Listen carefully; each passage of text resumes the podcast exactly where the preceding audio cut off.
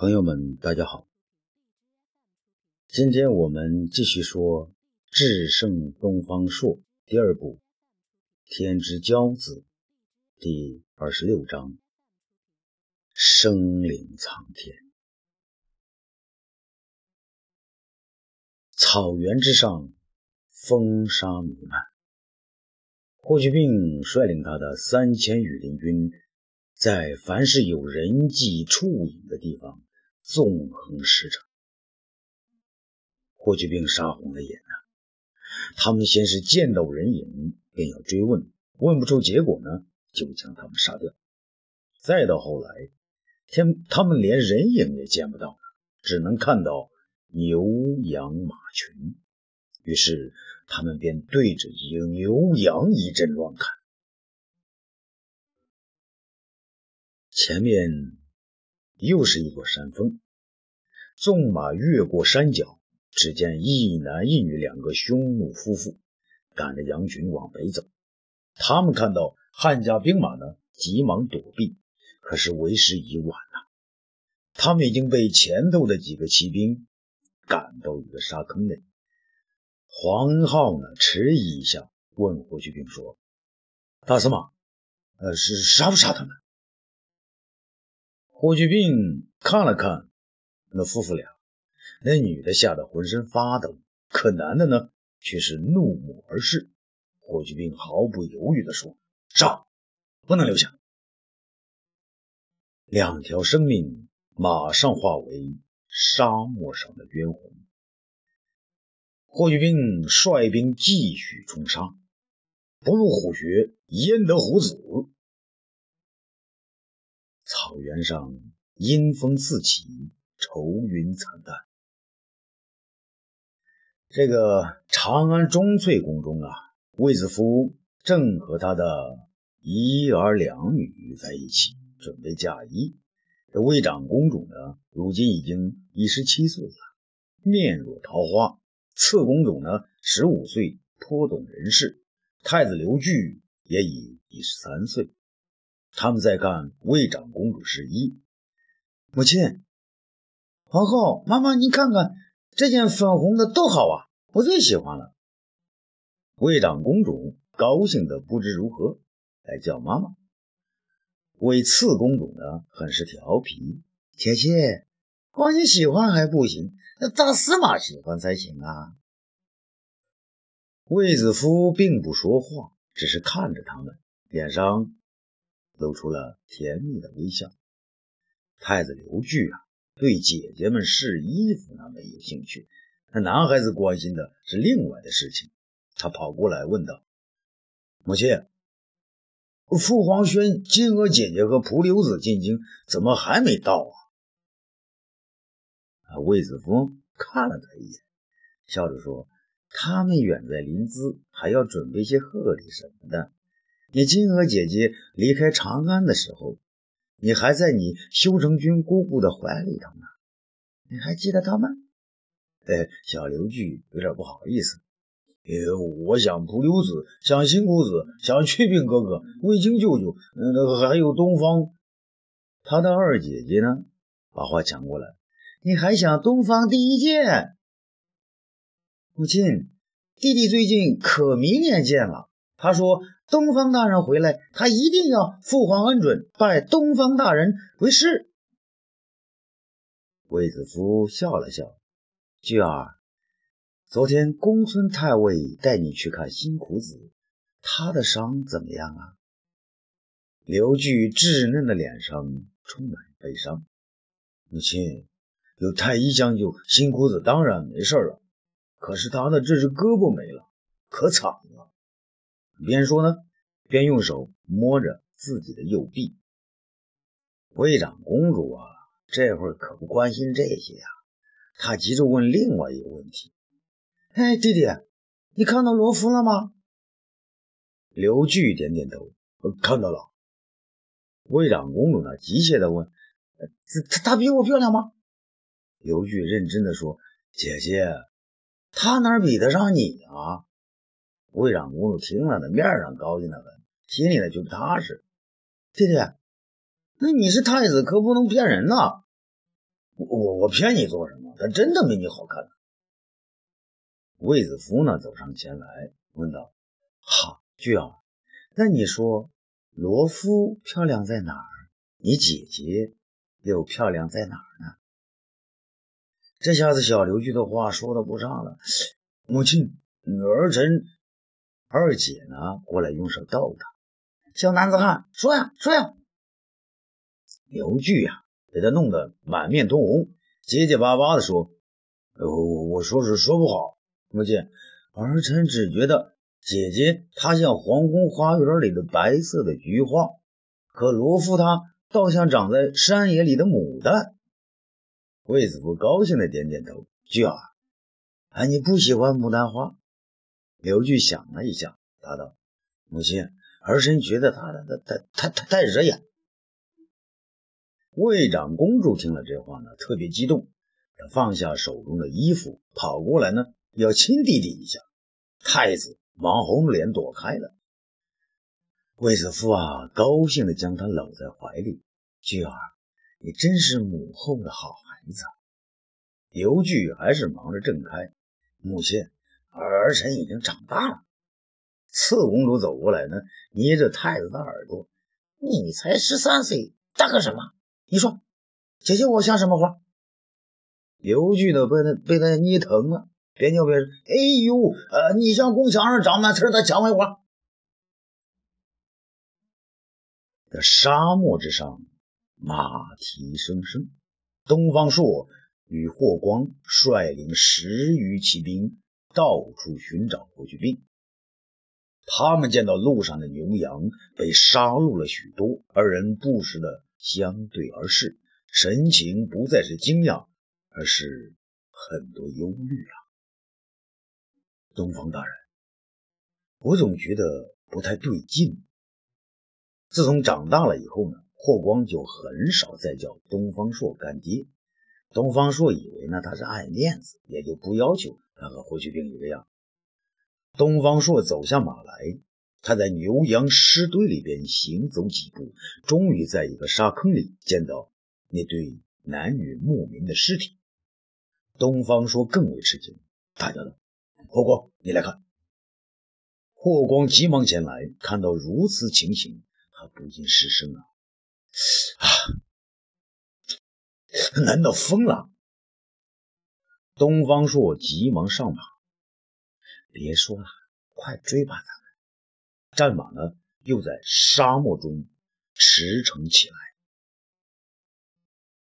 建章宫中啊，武帝正与李夫人在一起嬉戏。李夫人呢，摇动着腰肢，边舞边走，而武帝是边看边追，眼看呢要追到帷幕的后头。张汤早已来到庭外，他一直恭恭敬敬地等待着，希望武帝能够看到自己。武帝背对着他，哪里看得到？倒是那李夫人看着张汤小心翼翼的样子，却理也不理他。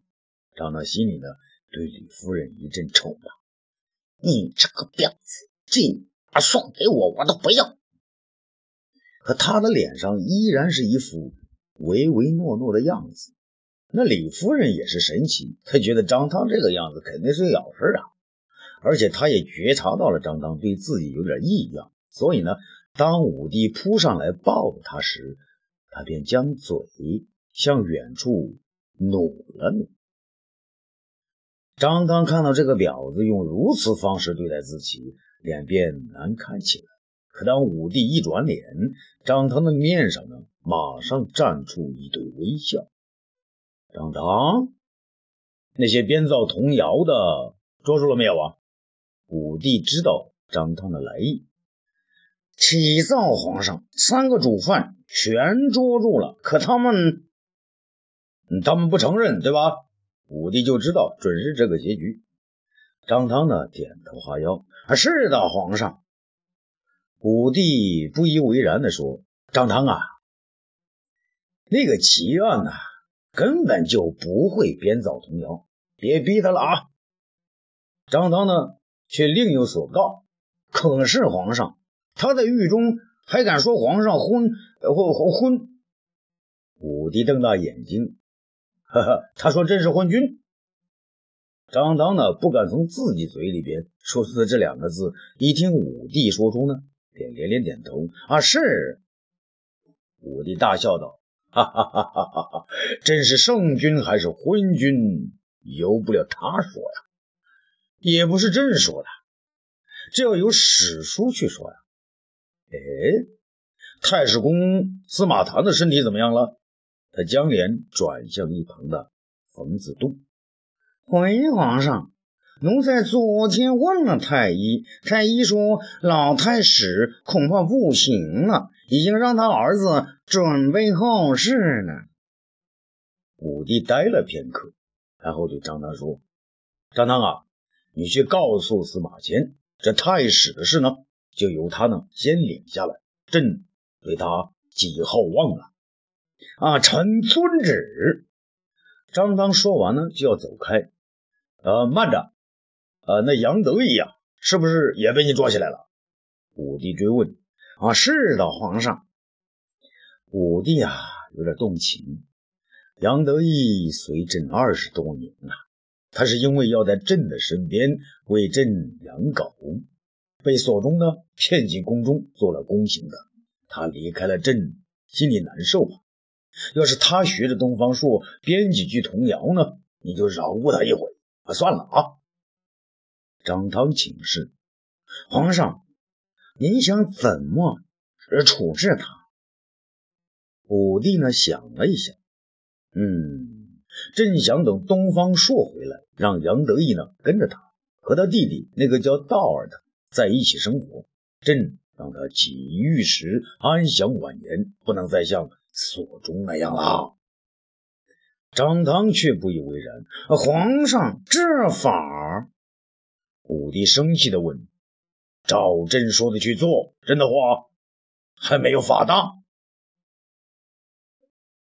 一条大河自北向南蜿蜒曲折，这儿的河水呢流向北方，对于汉军来说已经不是新鲜事儿了。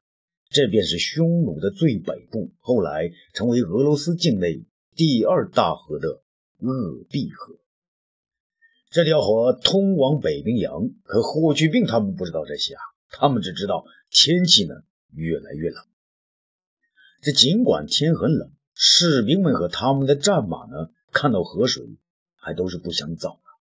霍去病明白他们和战马要做什么，忙命部队停下来。到河边饮水，走在最前面的黄浩突然有所发现，他手指着水中的一只鞋，大叫：“大司马，你看！”霍去病认真的瞅瞅，呵，好啊，一只鞋啊，兄弟们，这是上天的警示啊！一只鞋就在这儿不远，快，我们沿着河向北追。鄂毕河边。老态龙钟的匈奴单于耷拉着头，坐在他的帐篷内，一边喝着马奶，一边听手下的人报告情况。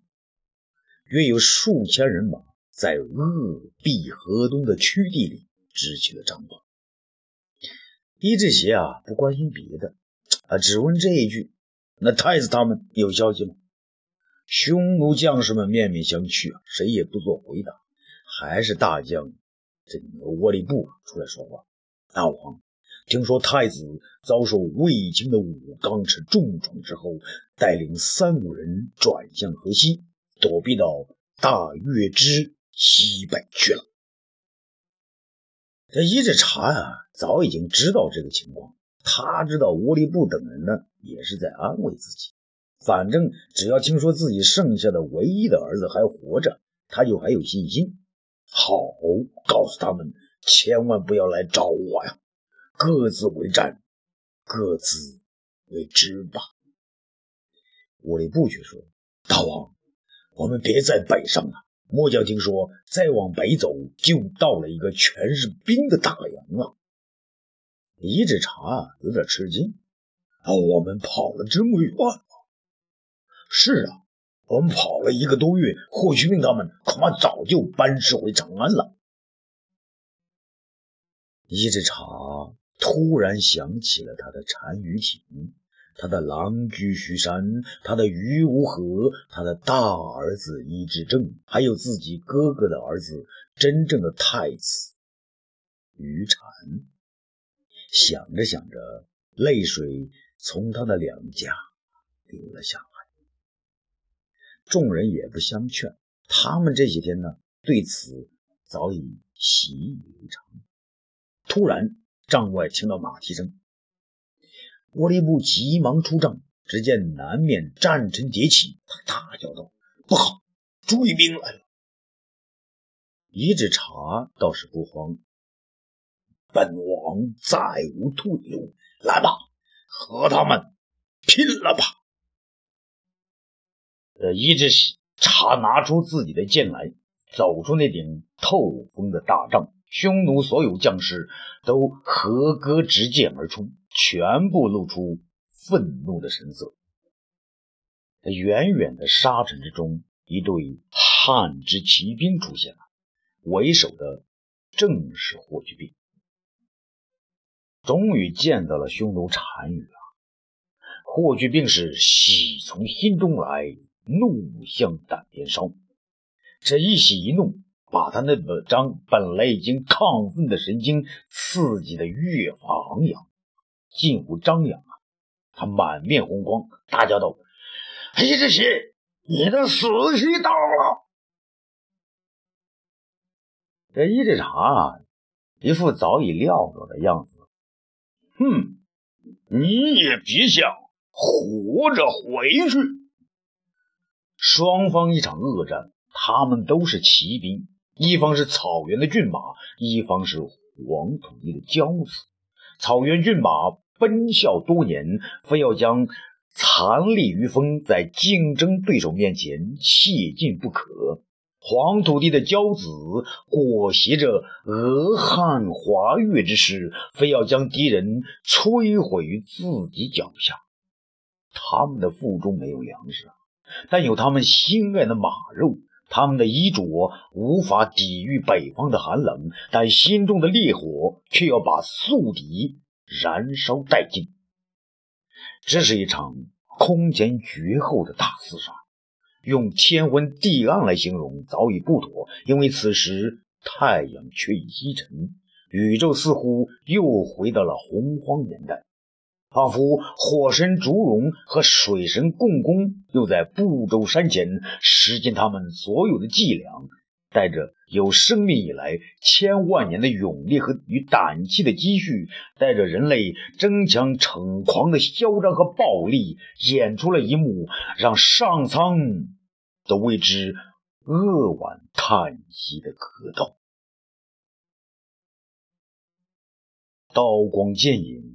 血溅横尸，一个个人跌落马下，一匹匹马倒了下去。虽然汉家羽林军已不足三千，但对匈奴残兵来说，数量上还是占优势的。可是匈奴人已经毫无退路，除了死外，他们没有别的选择。匈奴人已待了许久，想了许多，也透支了许多。汉家经济却处强弩之末，虽是如好，也要用力才能穿透。何况他们心中有些糊涂：匈奴将士家在哪里？只有汉军才想念他们的家国，而匈奴单于国都何方？只有霍去病才挂牵着长安皇宫。从心理而言，匈奴将士潇洒通脱，犹如一群在河边光着屁股游泳的孩子，犹如在老婆死尸面前遥想天堂的庄子。他们没有了痛苦，没有了欲望，只想让人看到他们的身体还是那么灵活而又生气，只想找个盆子，一边敲打着，一边为尸体而高歌。而汉家军队。军队则不然，他们的信念是获胜归长安，无上的荣誉，无数的金钱美女，还有从此一劳永逸，不再远离家人。上苍有眼，他看到了在亡灵前一丝不挂且鼓盆而歌的庄子，和在父母墓前誓守三秋而背着沉重枷锁的孔丘。两个人都在苍天面前展示自己的能量啊！这匈奴残兵啊，一个个的倒了下去。汉家的神兵一批批的倒了下去，战场上的人越来越少。可霍去病发现，原来是两个汉兵对付一个匈奴。可不久之后，匈奴与汉兵成为一对一之势。再过一会儿，他清楚的意识到，惨淡的月光之下，只有一员熟悉的战将还和自己同在，那就是黄浩。而他面前的匈奴人。至少还有五六个人。黄浩的眼睛死死盯着沃利布，是他杀死了许多汉兵，是他始终不离开匈奴单于，而且还在窥视着霍去病。黄恩浩知道自己的一条大腿有异样的感觉，好像被蛇咬了一口，生命正从那里向外流泻。然而，他更知道不能懈怠，不能倒下，不能用手去摸一把，甚至不能用心去想。他手中的剑只能挡住握力布和另外三个匈奴护卫的剑，他眼睛的余光也只能偶尔向他的大司马扫去一眼。不知是自己的剑捅到他们的身上。还是他们扑上了自己的剑口。黄浩发现又有三个匈奴护卫倒下。惨星淡月中，除了他和大司马外，只有三个人和他们对阵。他的心头一阵喜悦。他的任务只剩一个：刺死沃利布，为大司马活捉一只邪，扫清最后一个障碍。到这个时候，他想起一只邪这个名字，他不禁想笑。只觉得这个名字是他一生觉得最好玩、最好笑的名字，于是他又享受到平生最大的乐趣。他的腿不疼了，心也不再挂牵了。一只眼睛里模糊的东西挡不住自己的视线。沃利布已经没有刺出剑来的力量，而他却有。跨前一步，用那只已经外泄生命的腿。